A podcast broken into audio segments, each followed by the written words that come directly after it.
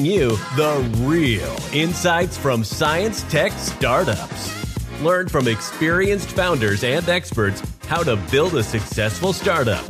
You are listening to the Working with Startups from Science podcast with your host, Bartosz Kaidas. One, two, three, four. Hello and welcome to this special episode of Working with Startups from Science. In this episode, we dive deep into the questions why do some companies have loyal, cult like followings while others blend into oblivion? Is a good product enough to win in the market today? To answer these questions, I speak today with Lloyed Lobo, co founder of Boast AI and Traction, author from grassroots to greatness. Lo- Lloyed Lobo, an entrepreneur, podcast host, and community builder, experienced the Gulf War as a re- young refugee in Kuwait and witnessed the strength of community in evacuating the population to safety. As the co founder of Boast AI, he leveraged the community led growth model to bootstrap the company to eight figure revenue and secure over $100 million in funding while also co founding Traction. Wow, what an amazing story! A community empowering over 100k innovators through connection, content, and capital, capital what he also achieved. You think that's cool? Be ready for some secret insights and tips from Lloyed. Now, fasten your seatbelts and let's dive into our interview. Hey, Lloyed, welcome on stage. Great energy, man. I love it. Thanks for hosting me. You're bouncing off the walls. Let's do this. Let's do this. Yeah, this is so cool. So thank you for your mail. Uh, you told me like you have a great story and this was, I was amazed about that and thought, wow, this fits your story fits, fits perfect in this podcast with science tech based people, listeners who wants to start their own companies out from research. Awesome. Awesome. Let's get right into it because you know what? I'm, I'm a science based technology uh, student. I graduated engineering and then, you know, then the story unfolds from there. So, so let's yeah. dive in. Perfect. So you know already the struggles.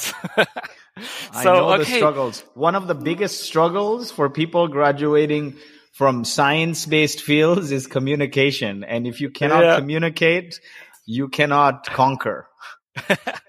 yeah, exactly, exactly. So we will look, or we, we will we will uh, highlight that topic today in our podcast. But if we before we start, like going into these uh, topics, um, I mean, for these listeners who don't know you exactly, uh, give us maybe your backstory. How did you get started in entrepreneurship? Long story, entrepreneurship is. Uh, I grew up in Kuwait, right? and during the Gulf War, and I think I think I was in grade four, nine or ten years old.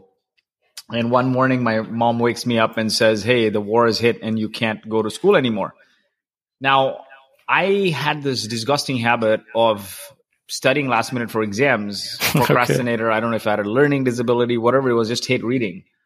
And I studied last minute, and I end up in the exam, and it was math exam that I studied for and it ended up being a geography exam. So I knew I was going to fail. So one morning, my mom wakes me up and she says, "You can't go to school anymore because there's a war." My first reaction is, "Yes, you're never going to find out that that I failed the exam." Then when it started to sink in, I realized what happened. Right, there was a time when there were no phones, there was no internet, security had lapsed in the country.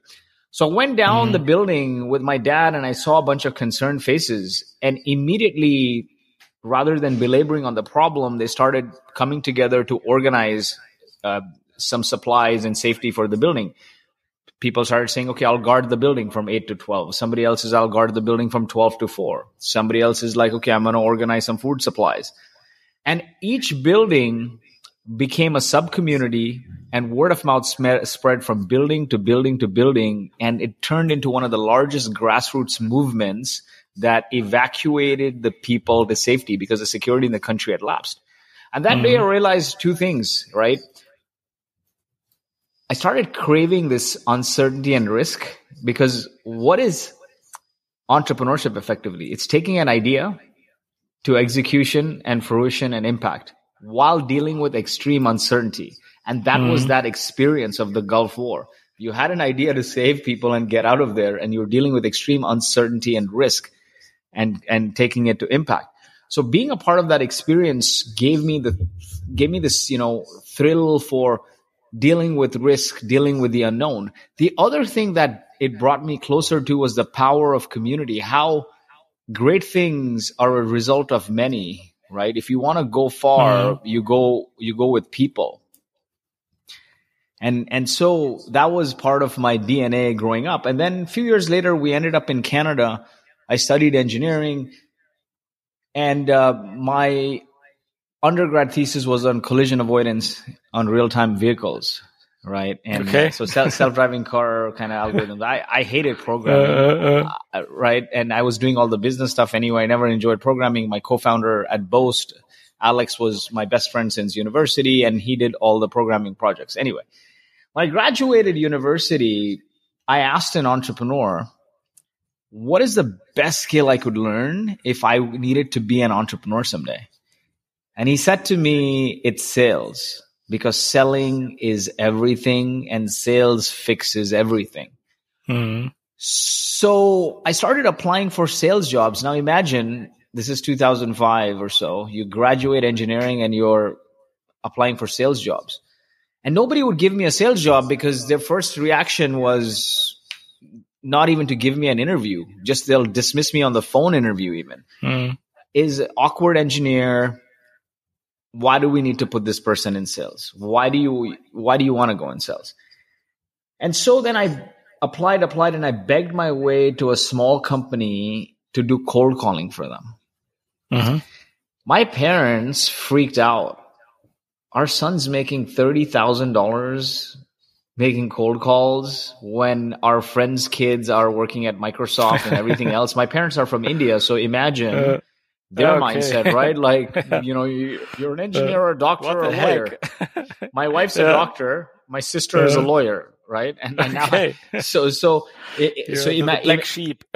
black sheep, right? Yeah. But fast forward today, Uh. I am everything I am because of that one skill, right? Because Mhm. most engineers, most people in STEM professions from science and technologies, they don't have a strong suit in communication. Mhm. They can't communicate well.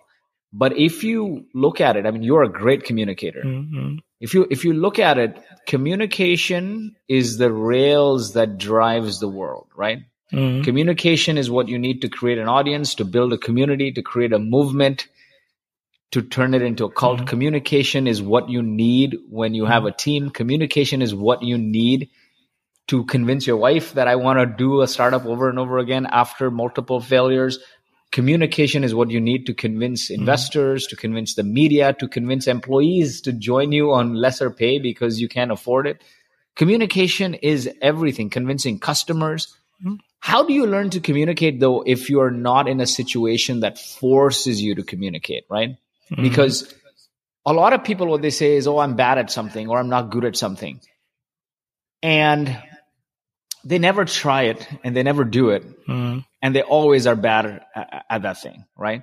So if, Well, if for, for, yeah. for example, if you're a, a, a bad writer, a crappy writer, but you never write, you'll never be good at it. So communication and like everything else is you keep doing it and initially you do huge volume and then you get better and better and better and better by fixing the kinks right in your armor Yeah. and you and you're just getting better and better and better but but but the thing communication is such a thing that for people coming from science and technology professions we're behind the desk right Yeah. we're not Yeah. forced to communicate. So what will put you in a situation where you're forced to communicate all the time? For me, it was no brainer. Go into sales. Yes. You mm-hmm. know, the first cold call I made, I prepared four hours for the cold call. As soon as the person said hello, I hung up the phone. but then, but then I showed up again and, and uh. again. And over time, my communication got better. And then I realized uh. like, you know, I, I need to present. So what do I do? I went and joined the Toastmasters Club. Right, just put mm-hmm. yourself in the situation where you're uh, required to communicate all the time, and it's just not communication. When you're selling, you're also polishing your messaging on the fly, you're changing directions on the fly, you're hmm. handling objections. There's a whole bunch of things you learn, hmm. negotiation, and it becomes a part of your DNA if you keep doing it over and over again. Like if you see on hmm. LinkedIn, for example, right? There are some content creators, if you look at it last two, three years, like my buddy Melissa Kwan, no following. The last two, three months now, just a function of doing it every, every single day, she's now hitting like 500 likes, 1000 likes, a million views, right? Yeah, Another yeah. example, another example I, I know, J- I know Melissa uh, at that point because Melissa was also part of this podcast show already. So she talked about also about the, the her journey, uh, how she she managed uh, with her startup. So this is quite interesting also. So Yeah, yeah. listeners wants to join Melissa Kwan story, so you need to go to the archive here. Great. Awesome. But let's- one thing like uh, what's very interesting um, because uh, you, you told us that you need some kind of pressure, external pressure to do or got into sales. But why do you, or what do you think? Why uh, do scientists or engineers have struggles to to like identify with the sales position or with this communication stuff? the thing is we're always latch on to what we're comfortable with right? That is the reality of life. Think about it. And but look at every successful entrepreneur and everyone who is beyond the status quo. Everything that's great is on the other side of risk and discomfort. Mm-hmm. Pain is the precondition for growth. If you keep doing what everyone else does and you keep being comfortable, then you'll keep hitting that same ceiling of comfort level. We are, as scientists and engineers, we're in an education system where communication is not primary. It's all I mean, about but why? It's part of our daily life, right? Communication. that you have to ask the education system, right? If I would, if I could mm-hmm. change the education system, I would make communication as a part of everything. I would make doing a part of everything. I would make financial literacy a part of everything, right? I would make it entirely project based, right? Because the thing is, yesterday's innovation always becomes tomorrow's commodity. By the time you leave school, a lot of the tech gets obsoleted. So why not just work and, and ship projects like you are working in a company rather than reading all this theoretical stuff? Like read the theoretical stuff, maybe 20%. But like now think about it, right? With ChatGPT and generative AI, you get just in time information. So why do you need to memorize? You need to implement. You Mhm, need that's to right, yeah. implement. So keep implementing and keep communicating. Talk about ideas, present your ideas, ship ideas, build ideas. And that is, that is the cycle you need to go through. Talk to people, Mm-hmm. build product. Talk to people, build product. And, and we don't do that in the science fields, right? We, re- we learn a lot and we focused on reading and memorization and writing exams and less on projects. Now, of course, I, I'm no one to say because I finished school almost 20 years ago, right? I don't know what the schools, how the schools operate right now, but that was my understanding. Like back then is everything was memorization and everything, all the project work was very rudimentary. Like Mhm. do create projects that have no real world relevance, like a lab mice. And then when you go in the real world, you're not fully prepared versus four years is a very long time. 4 Mhm. years is so long that you can be the best businessman in the world or you can be the best communicator in the world. And that when I say best meaning maybe not the top 1%, but you can be in the top 5% of the world if you practice something for 4 years. Yet we go to university for 4 years and we're not the top 5% in anything for the Mm. most, right? And so w how do we prepare for the skills? Right? Learn to communicate. Put yourself in situations where you're talking all the time. Now if you're if you're a student, pick a niche and maybe start a podcast. Mhm. The best the best way if you're a student, if you want to improve your communication skills, is start building an audience and a community. Because you're going to require to communicate, right? Bring people together, share content, pick a niche field and start creating content around it for an audience based on the platform where they hang out and keep doing it repeatedly. Written, spoken content, video content, visual. So you improve your presence. You get better and better and better at speaking. Then start bringing those people together and start hosting events and meetups, podcasting. Do these things because if you do them for four years, I kid you not, you will be in the top 5% of communicators. Yeah. But people, people don't do that. It sounds like it sounds like your path path of your traction uh, founding, your second startup. What what you advised uh, now, but like uh, like uh, just like to to get that uh, into some chronicle order. So you you you the university and then you created Boast AI. And can you tell us a little bit what what you did there in Boast AI and and yeah what great uh, success you achieved there? Definitely. So Boast AI is a fintech platform that help companies get money for research and development and product development, right? Globally, hundreds of millions of dollars are given in funding to help businesses by the governments, but the application process is cumbersome. It's prone to frustrating audits and it takes a long time to get the money. Mm-hmm. So we set out to streamline that process by collecting the data and analyzing the data and automate automatically applying for those government funding applications, those tax credits. And the way we grew when we started, when we started cold calling people is nobody want to talk to us. Mm-hmm. Nobody wanted to talk to us, right? Because imagine you're asking people for their sensitive information and you're going to say, I'm going to give you money from the government, but nobody knows you and you're competing with big four accounting firms who are doing it manually. So what we started to do is nail down our ideal customer profile. Like who are we targeting? Right. We started with targeting founders and entrepreneurs like ourselves. Mm-hmm. Right. Because, you know, there's frameworks to think about, right? When you pick your target market when you're starting out, you got to pick a target market that's large and growing where you can easily access and people will pay you. Right. So when we mm-hmm. started, we picked the phone and started calling all kinds of companies. And the larger the company, the more they don't want to talk to us. okay. The smaller companies were talking to us. Mm-hmm. And so we started going to all the tech startup events. And when we started going to the startup events versus like events in manufacturing and other fields, we realized we felt more connected with the startup founders because it was our persona too. We had been a part of startups mm-hmm. before. So it was easier to communicate with them versus going to manufacturing and find like commonality. It wasn't our tribe. And the one thing we realized going to all the startup events, and this was 2012, is all the conversations were very like high level CEO platitudes. Right. And um, that doesn't help a founder, no?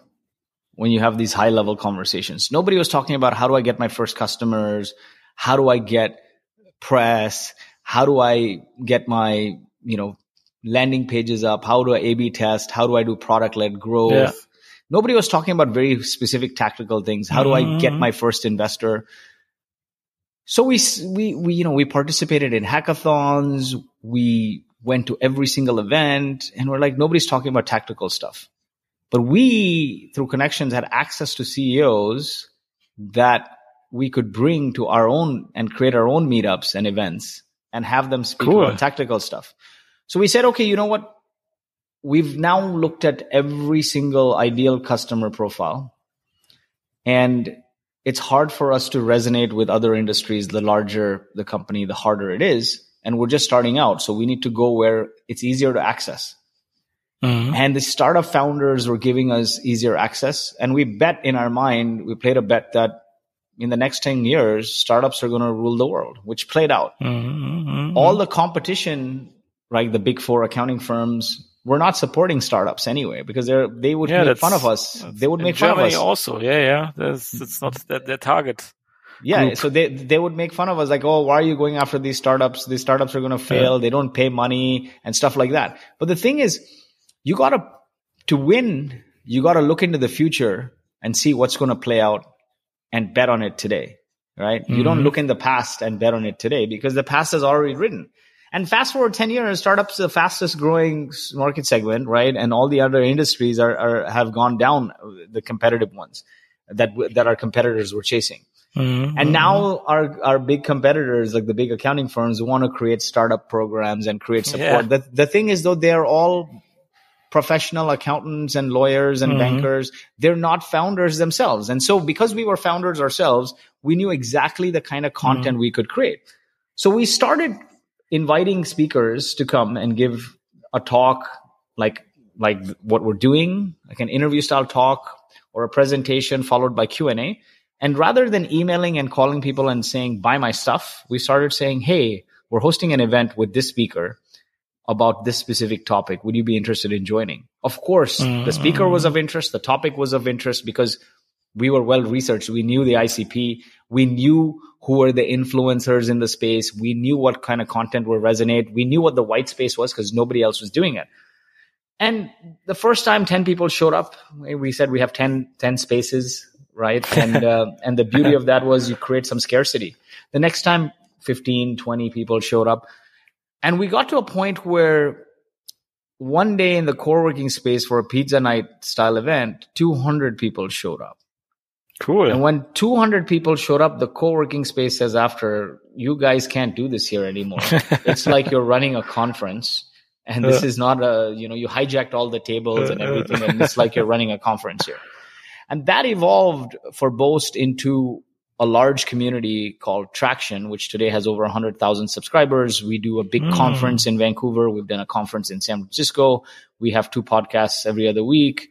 And, um, we have a, a, YouTube channel that does really well. And so it, it, evolved into a big community. And as we were giving and giving and giving and helping our customers, right, through that community, we started getting relationships with partners mm-hmm. and relationship with customers. Sometimes even the people who come to our events don't buy, but some they refer us to somebody, right? So okay. partnerships start to formulate and whatnot. So the, the key learnings there is when you're starting a business, right? And, and this is a very key thing. You got to start with the customer. Figure out your ideal customer profile, their pains, their aspirations, their goals. Where do they eat, breathe, drink, sleep? And then figure out who are the influencers in their space. Draw the circle of influence around them. Who mm-hmm. do they listen to? Those and make a list. Those people you can invite on your podcast at your events to speak. What other services do they pay for? Those people could be partners or co-sponsors. And then where do they hang out? What events do they frequent? So like if they read TechCrunch, then maybe you can invite the reporter from TechCrunch to come to your events to moderate a session. And we do, we, we started doing that every year now. The journalist from TechCrunch comes to all our events. And where do they hang out? If they hang out on LinkedIn, then why would you create content on Facebook? Right. So that's, that's, you, you basically mm. understand the customer so much and their circle of influence that you start creating content for them, leveraging their circle of influence to distribute it to them. So they see you everywhere. Now that you've done that, right? And a perfect example of that is with with this video we're doing, right? So say you interview experts on Zoom for best practices. Mm-hmm. Then you can post the long video to YouTube. You can post the audio to podcast you can turn the highlights of the video into shorts for YouTube shorts, Insta reels, TikTok, even for LinkedIn. Then you can turn the text into long LinkedIn posts, right? Yeah. And you can turn the text into a long LinkedIn posts. And then you can turn a series of those videos into like a course on Maven or something else, like a, a like a course on Coursera or Udemy or Maven. So mm-hmm. you, your content is evergreen and is, is flowing. Now that you have an audience building, then you can start bringing to them together and create a community. And I think one of the key things people need to realize is there are two things that help you build a successful audience. One is communication and two is consistency. Communications mm-hmm. is the rails for everything and consistency is what leads to overnight success, right? Consistency mm. is the secret ingredient that turns small actions into big outcomes. This is a mentor mm. of mine, Jason Lemkin, founder right. of SaaStr. He says, he says that a lot. And so be consistent. Now you start to have an audience. Now say, how do you bring that audience together? Maybe you open up the video, right? Make it live mm. interactive so people can join and see your faces, see each other. People can you can create a WhatsApp group maybe so they can chat with each other. You could you you could start a weekly newsletter. So now you're communicating with them of all the events. But uh, what I love doing the most, more than online virtual events, is at least on a cadence of once a month, bring people together in person. because we're sound and sight right now. But if you were in person, it would be taste, touch, smell. Anytime Yeah, you incorporate exactly. more than two senses, you start to build stronger connections. So start bringing people together.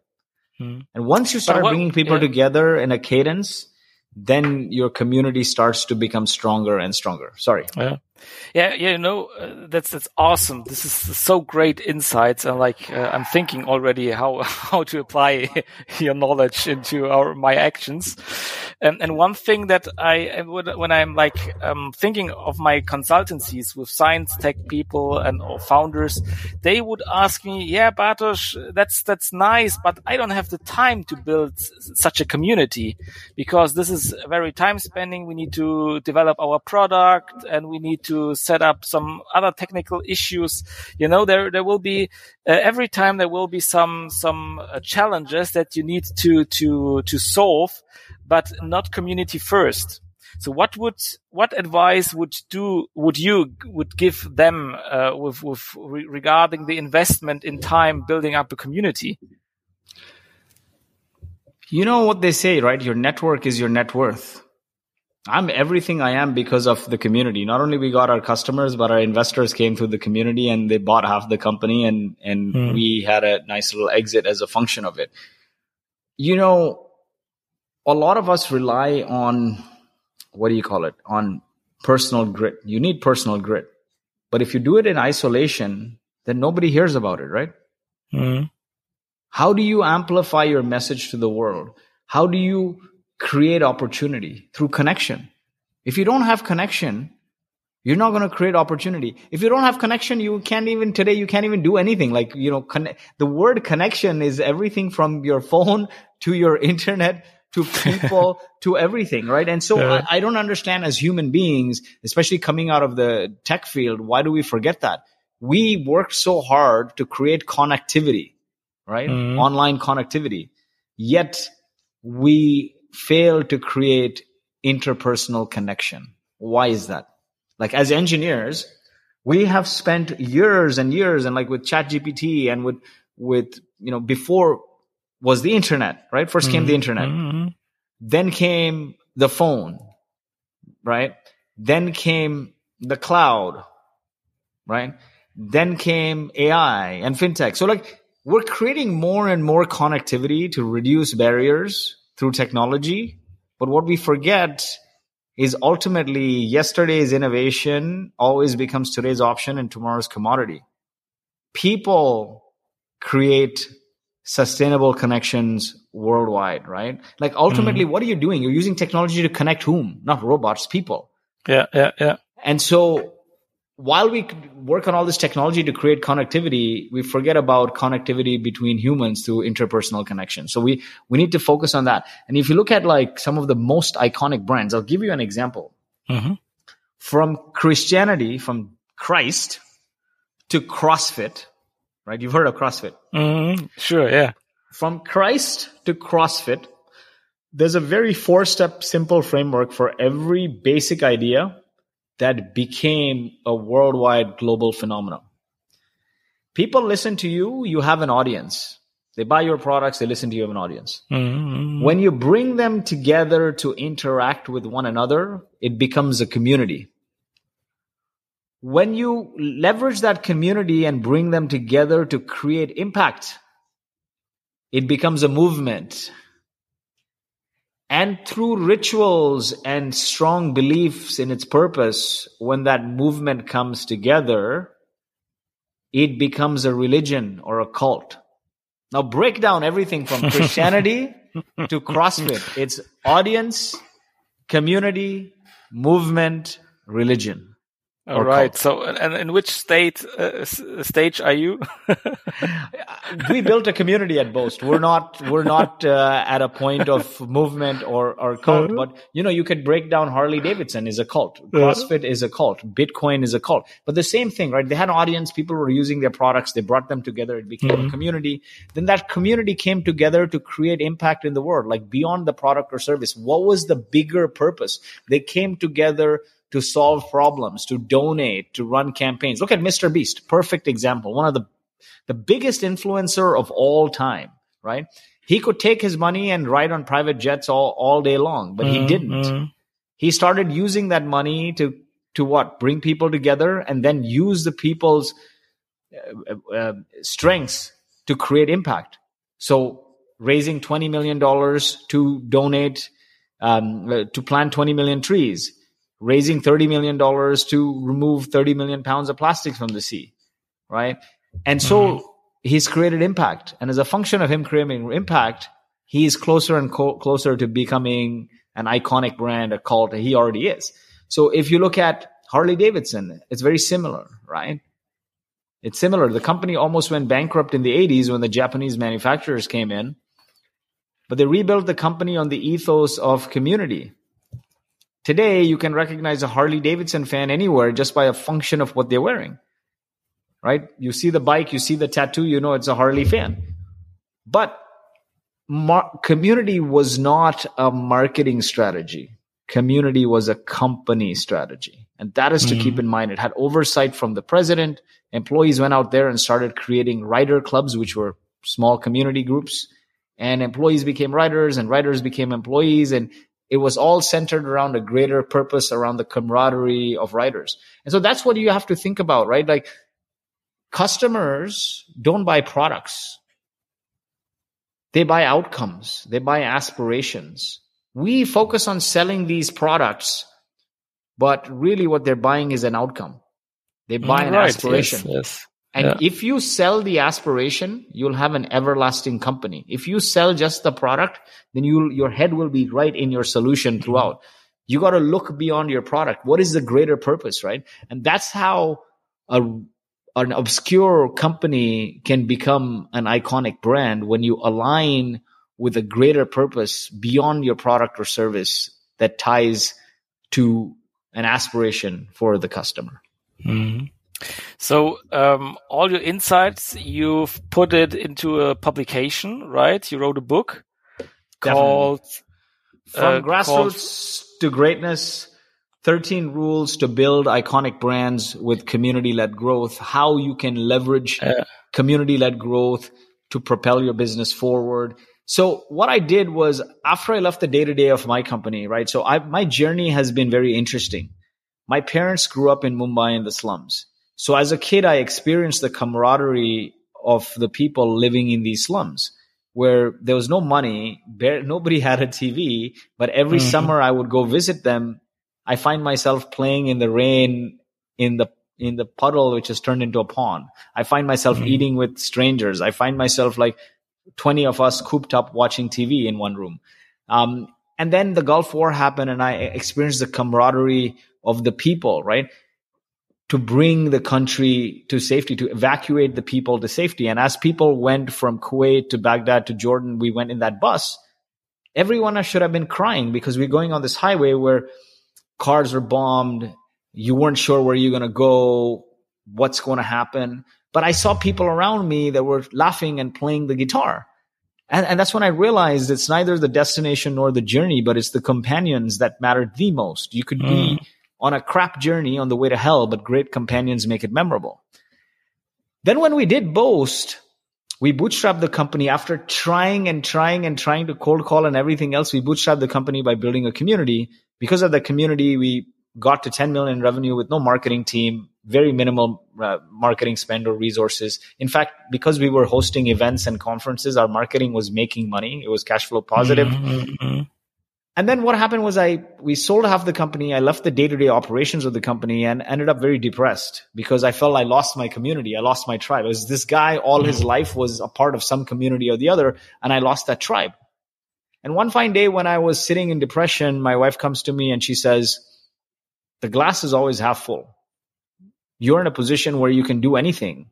Why you're latching on that you're not in in the company anymore, right? If something happens to Mhm. you." Your kids will suffer. And that day, when I looked across the room, I saw my Peloton bike and it was like turned into a clothing rack. So I went there, I dusted the clothes off, I hopped on the bike. And when I switched it on, I felt an instant connection to the instructor. Robin Arzon was her name, is her name. Because she was coming back from maternity leave and she said, I'm not as strong. I can't ride. and she was saying that like you know she doesn't feel as strong as she was and then she mm. yells out self-pity is toxic. One crank one shift one walk around one rider mm. around the block. I am i can with eye of the tiger from rocky playing like dan dan dan dan and i felt so energized. I felt an Yeah. instant connection to her. Riders were high-fiving each other. And that one ride turned into two turned into five. And the next thing you know i'm on this journey to fitness transformation and so now when I came up on all this free time, I, and I look back on my journey throughout my life from, you know, hanging around as a kid in the slums of India to experiencing the Gulf War to bootstrapping Boast with the power of community and then ended up depressed and then leveraging the power of community get back to good health. I felt like there's this common thread that drives the world. So I went on this journey researching the biggest, most iconic brands and successes to see what drives these. Like, is mm-hmm. there a theme, common theme around community? And so I may have talked to like a thousand plus people. I rewatched all our traction conf content. I joined so many communities on the side, like on deck, and you know, I, I started mentoring at different groups. I had always been involved with like Techstars and Founder Institute. I was involved with SaaStr as well. Then I joined some other creator communities like Nas uh, Daily, who's a very f- f- popular YouTuber, and he has Okay. a community. He has a creator accelerator program, a creator community. So I joined that, and I started experiencing it. Then I started diving into all the large iconic brands that we talk about, right? Like from the Apples to the Teslas to the Pelotons to the CrossFits. And I started talking to people there. I had some interviews from Traction with folks who work there as well. So I had a good baseline. And as I talked to these people, the th- common themes I could bucket into 13 rules. And so I decided to write the book and I said, you know, the world needs to know that brands of yesterday were built on what the world what they told the world about themselves and brands of the future will be built on what the community says about them. Look at yourself, right? Ask yourself this. In 2023, marketing is taking a bloodbath. CPMs are up. People are fed up with seeing the same kind of content, ads, interruptions, pop-ups, giving personal data to access crappy white papers. On top of that, now with generative AI, after the buzz has gone down, anyone who's copy pasting from chat, pasting from ChatGPT, you know right away. There's just mm-hmm. the content tells you it's ChatGPT, right? Like Yeah, you, you, yeah. you, it's developed a pattern. So people in business and personal life are following people, right? Like so. You know, we have this fallacy that we think SaaS and B2B marketing should be done differently than B2C marketing. To some extent, mm-hmm. yes. But still, when you go into a business, it's still human beings, right? They have a personal life. They have personal choices. They have personal interests. And in their personal life, when they're on TikTok or Insta or whatever they are, they're following other people. They're not consuming brand content. And so it's very, very important as we look into the future to build people centric businesses because there's other macro trends here that are happening, right? The rise of mic- micro influencers, people with 10,000 to 100,000 followers. Mm-hmm. More and more people are watching and following more and more people, not brands. Content is getting shorter and shorter with videos, the TikTokification of content, right? And, and bringing people together, especially after COVID, is all the more important. Mm-hmm. And so the And key, is it, yeah. and the, and the, and so is the- it- sorry, go on. Yeah, it's just like uh, would would be your recommendation to implement a community manager, or is this job originated or originally being part from the CEO uh, uh, position, or is this uh, the, the yeah is this is should a CEO do this work? when you start out, you have to have one of the founders do it.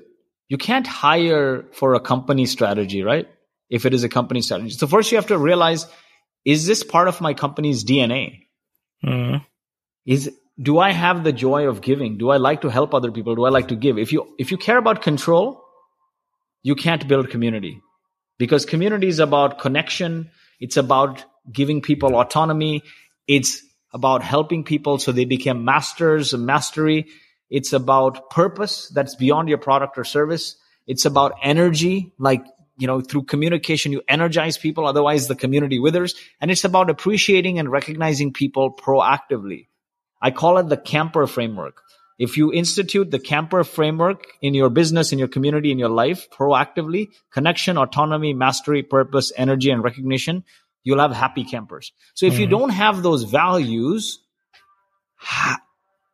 it's going to wither, right? Because say if you don't care about connection, you care about control, you care about profits over purpose. Profits are important. Money, nobody mm-hmm. said money is not important. But if money is the only thing, you get very myopic, right? So you got to drive a bigger money mm-hmm. need. Money is so good as it helps you drive a greater purpose, whether it's freedom, whether it's impact, whatever it is. But money for the sake of money in its own will help you drive nothing. You'll just collect piles mm-hmm. and piles of cash, right? Look at me. I all my life I chased money. You know, coming from an immigrant family was trying to create somebody else's definition of success. Let's make money. Let's be successful. But when I got it and I left the company, I ended up depressed because I lost my tribe. Mhm. And so what good it is if it doesn't do something for you. You can't use it. And so as a founder, you got to ask yourself, what are my values? What do I care about? And if you don't care about connecting with people, you don't care about energy, you don't care about purpose, you don't have the ability to recognize people, then don't do community. Do, do something else. There's a hundred other tactics that you can do in sales and marketing, like cold calling or, or uh, sponsorships or ads, right? Or product led growth. You can just be in the office and build a company where people use your product, they like it, and they keep signing up and growing. It's hard to Yeah. do like a product led company, but build, build a product led company. But if you care about people and you have this ethos of giving and bringing people together, there's nothing like it because every single iconic brand on the planet, eventually for it to sustain long term, Yeah. is centered around communities. And can you can you give like some some insights uh, with this migration topic also that that you have? I mean, you started in, in Canada um, with your with activities and um, like uh, also with this mindset, migration mindset, I would call that. All, many people or migrant people have this mindset. Oh, I need to make money in a in a in a foreign country, and uh, yeah, I need to work real hard for that money. And they have this this special attitude maybe from from their homes or from their socialization where they come from. Uh, how do you cope with that? And and how how do you manage that kind of of feelings thoughts that you have coming from your socialization from your family um, in this kind of entrepreneurial stuff where you need to work on yourself You know, we talked about how pain is the precondition for growth. You know, what is the other thing that helps you grow is diversity of thought, right? Surrounding yourself with people with different ideas and opinions is very, very important.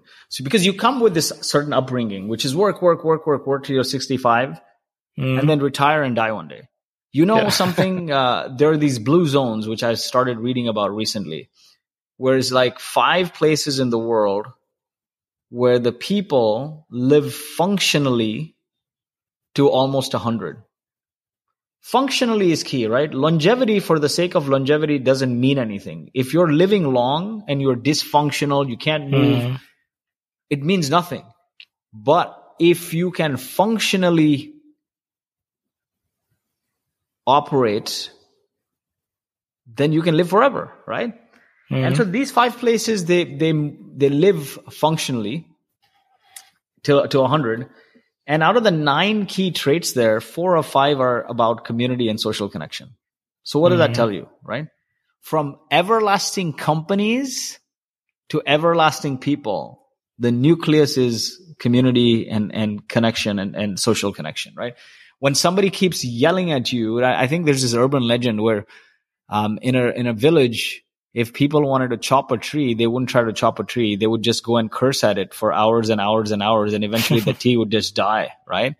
Um, it's just it's just innate that living beings care uh, crave connection and and community, and it improves your mental health. It improves your personal well being, and so the only way to expand your horizons when you come from a myopic view is to go out there and find your tribe and spend time with them. Hmm. And you will expand your horizons. Like with anything else, initially it's hard. But when you find your people and you spend more and more time with them, or when you find an interest and you keep doing it, you get better and better and better. Take on new challenges, right? Take on new risks. Hmm. Everything that is great is on the other side of risk and pain and ambiguity. If you hmm. keep doing the same thing, you're status quo. You're going to blend in. And if you blend in, it's going to be hard to be great. Hmm. Lloyed, thank you very much for this insight. Our our time is running, and this is this is so amazing to to uh, what what insights do you share with us. So thank you very much for that. Um, coming to uh, to my last question, um, I mean you have the the entrance for German science tech based audience. What message do you would give them? What tip? What advice would you would you give? Addition to that, what you said already, like like the, the last initial thought or advice that would you would you, would you give the, the German audience? What it would be? For students, if that is your audience in particular, when you're starting out, when you're in school, you still don't know what you want. Don't be rigid. Try a bunch of different things, right? Um, and maybe you don't know what you want to try. So think about what are the core skills you need to have to live in a world that's moving really fast. To me, those are all communication related skills. How to bring people together, how to create content, how to command an audience, right? So start learning those things, content creation, communication, key, right? And, and dabble in different things. If you want to write, write. If you want to learn to play music, play music, right? Give up a class maybe and go play music. If you want to go and do a startup, go and do a startup. Now is the time you'll be able to do it. When you have kids and you have mortgage, you'll never be able to do it. Live your dreams right now. I regret a lot of things that I didn't do because I waited. You may not get the chance. You may not get another chance because the way society lives and operates and behaves is if you're going to stay in your comfort zone, you probably work till you're 65 and never have a chance to, you know, play music on the side or sing. Life will happen. Mm-hmm. Everything that you want to do, do it now. Don't think what your parents are going to say. Don't care what your teacher is going to say. If you want to learn to play music on the side, you want to travel on the side, you want to go bodybuild on the side, you want to do calisthenics on the side, whatever your interest is, or you see somebody and, and, and you admire something and you said, I always wanted to do that. Go do it. Take the first step and keep doing it and keep doing it. Maybe you like five things. Okay. Try go and take a dance class, take a, take a singing class, take a bodybuilding, t- take a calisthenics class. You like maybe um, skiing, take a s- skiing lesson Mm-hmm. and see what you like and then do each of them for three four weeks one day a week like you know like you- like you're taking class uh, school lessons one day a week do it for three months and if where you love where you find enjoyment do that more and more and more and more and go deep whatever you do outside of your nine to five like the five to nine that you do outside of your school is what will expand your brains and help you grow pain is the precondition for growth and diversity of thought is also another precondition for growth Mm, perfect. Thank you very much, Lloyed, for that, your all insights and your last mes- message. That was very cool. Thank you for being here. And awesome man. I gotta run but thank you so much bartosz. My book is going to be on from grassroots to greatness.com 13 rules to build iconic brands with community led growth stories from harley davidson to hubspot. Please uh, take a look at the book from grassroots to greatness.com also you can check it out on amazon if you want to get in touch with our traction community we host events podcasts. For now uh, through next year we're doing a lot of podcasts and youtube.